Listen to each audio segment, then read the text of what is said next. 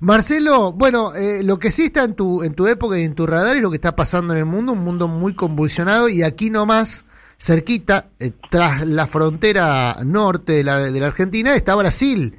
¿Y qué está pasando allí?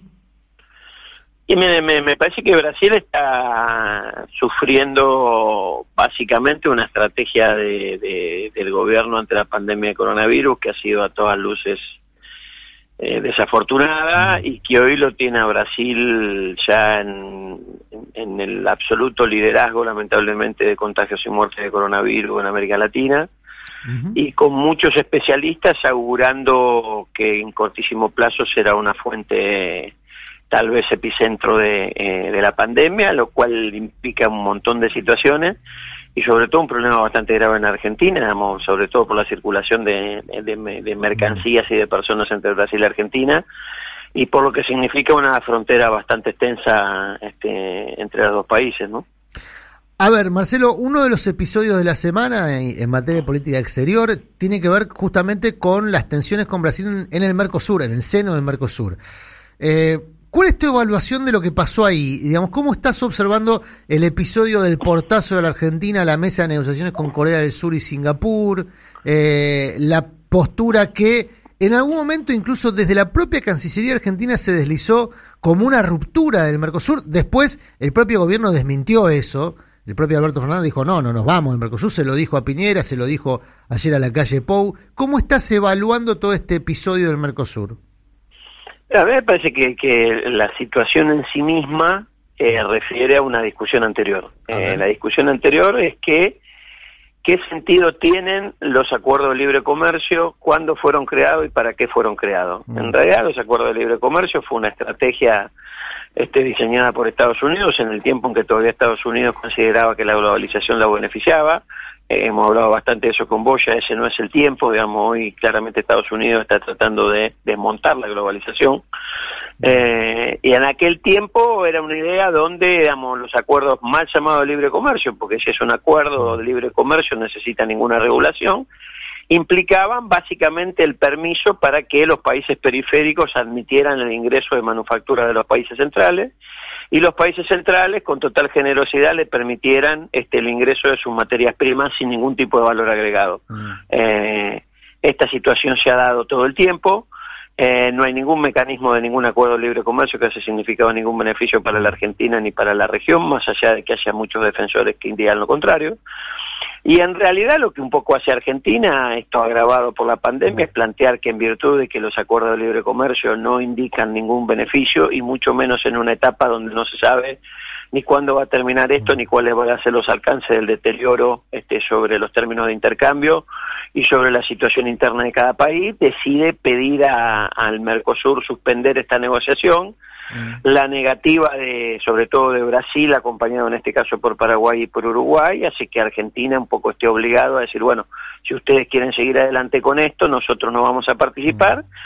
Lo cual dejó esto también en un impas, porque digamos, los acuerdos originarios de constitución del Mercosur implican lo que se llama obligatoriedad de consenso, o sea, el Mercosur no puede firmar acuerdos con terceras partes si no hay un acuerdo pleno de los cuatro miembros integrantes fundadores. Ahora, Marcelo, eh, sí, perdón, pero en relación a esto, que, que, es muy interesante, porque claro, el Mercosur hay, que explicar un poco qué es, ¿no? Es un bloque político, pero básicamente es un, es un acuerdo comercial entre países vecinos. Centralmente una unión aduanera. Exactamente. Inclusive antes que un acuerdo comercial. Eh, siendo muy ordinario en la explicación, ¿qué es lo que acuerdan estos países miembros del Mercosur?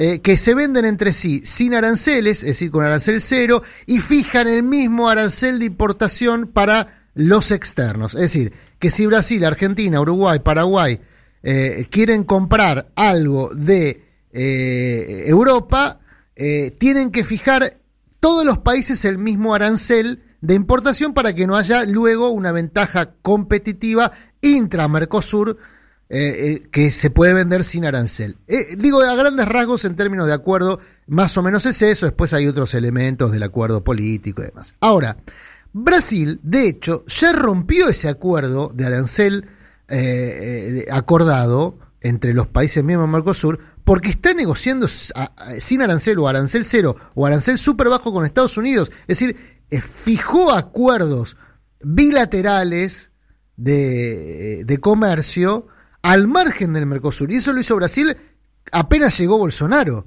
O sea que eh, el, Mercosur no es hoy una cáscara, digamos, con más pretensiones que, que realidades.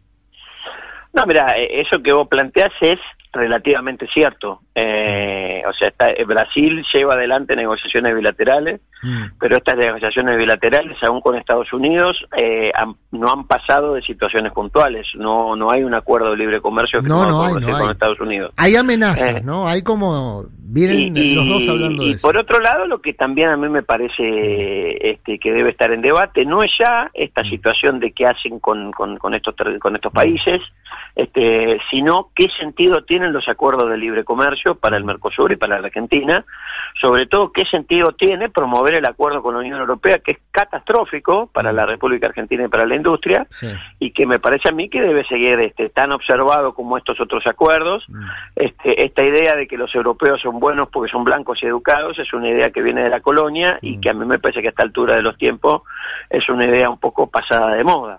Eh, básicamente yo lo que considero, que esto es una opinión personal, que los acuerdos de libre comercio como tal no tienen ningún tipo de beneficio para la Argentina y no tienen ningún tipo de futuro, en tanto y en cuanto quien en su momento los promoviera, sobre todo como acuerdos multilaterales, esta mm. idea de acuerdos de bloque, que es Estados Unidos, salió de todos los que existían, inclusive está poniendo en marcha un nuevo acuerdo, en este caso totalmente redimensionado con México y con Canadá, en un esquema donde ya no hay espacios multilaterales reconocidos por Estados Unidos, sino que Estados Unidos negocia como país sus propios acuerdos con cada uno, y me parece que la situación del Mercosur también está amenazada por una situación externa, esta idea de que los organismos supranacionales, sobre todo a partir de lo que surge como connotación de la crisis de coronavirus, tienen casi ya muy poca relevancia y en términos de evaluación política, aún en términos este, predictivos astrológicos, ya que no se sabe muy bien cuándo va a terminar esto, no daría la impresión que tengan mucho futuro por delante mm. y que volvemos a un estado de a un multilateralismo bastante dañado, pero en términos de relaciones entre países Estado-Nación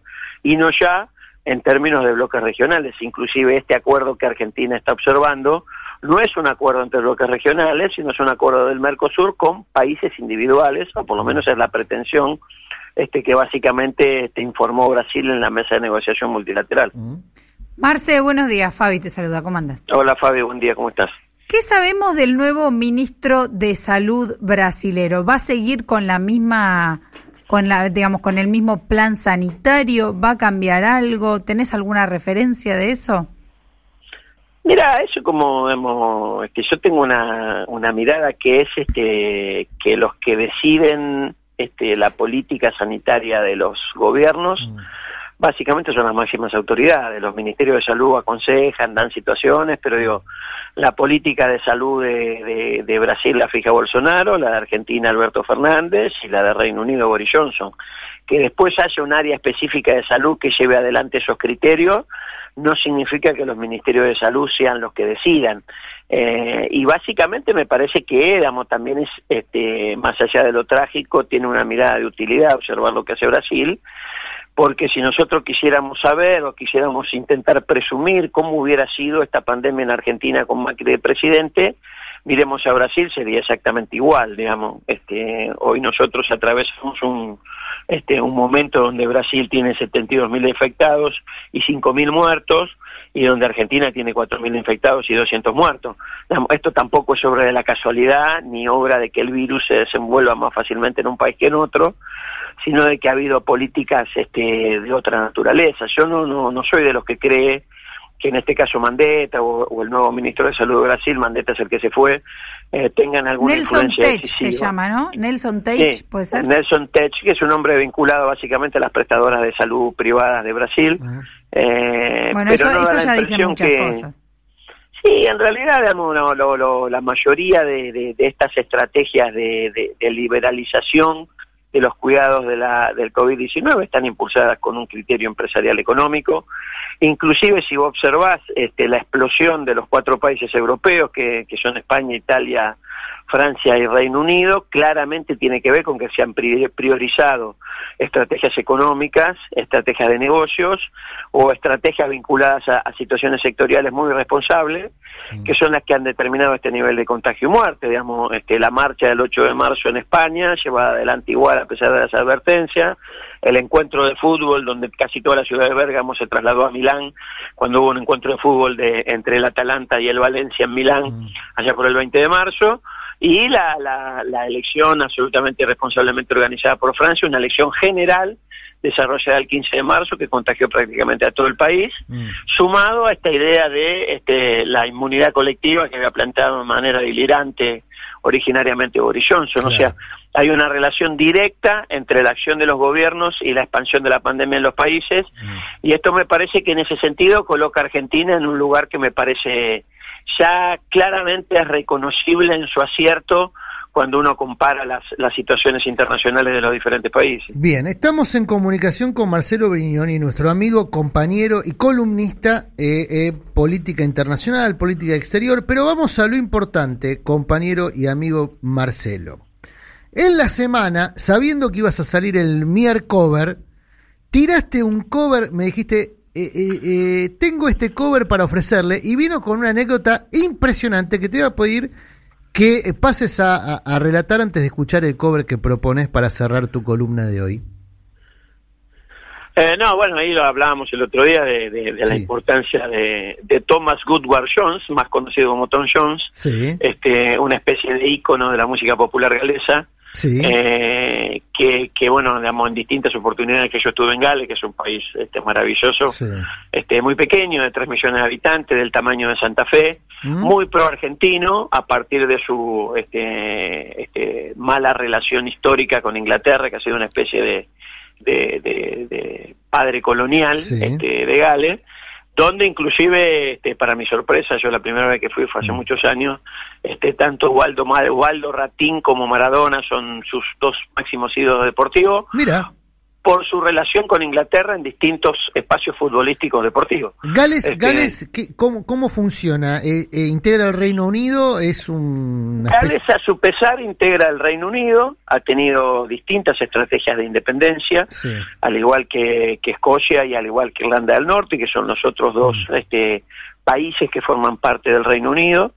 Eh, y ha tenido sucesivas negociaciones, este, yo me vinculé con ellos a partir de esto, y en el año 98 una gran revuelta este, de los tres países coordinadamente, de, Escocia, de Irlanda del Norte y de Gales, y plantearon una fuerte negociación con Reino Unido y obtuvieron lo que se llama autonomía este, temporaria o autonomía transitoria que implica que hay una cantidad de materias de legislación y de ejecución gubernamental que pasaron desde Londres, Londres tenía delegados en estos tres países hasta el año 98, a tener hoy este gobiernos este propios, este con parlamentos propios el de, el de Gales de 50 miembros en Cardiff, eh, el de Escocia en Edimburgo y el de Irlanda del Norte en Belfast, y que esa negociación se llevó a cabo en aquel entonces liderada por una persona que yo tuve el honor de conocer, que fue muchos años mm. después primer ministro de Gales, eh, ministro principal en realidad la designación de ese cargo, y que fue el que negoció en nombre de Gales, de Escocia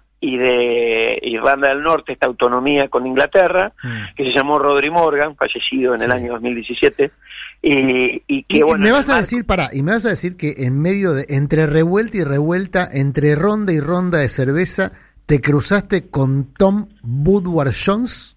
Es que Tom Woodward Jones era amigo de este hombre este, y era un, un, un colaborador del nacionalismo galés, de hecho, hoy sigue siendo prácticamente un prócer, ha sido condecorado con el título de caballero de Sir Thomas Jones eh, en el año 2006 por la reina, entendiendo que la reina de Inglaterra, que entiende bastante de política interna, vio que era una personalidad con un nivel de popularidad absoluto en Gales.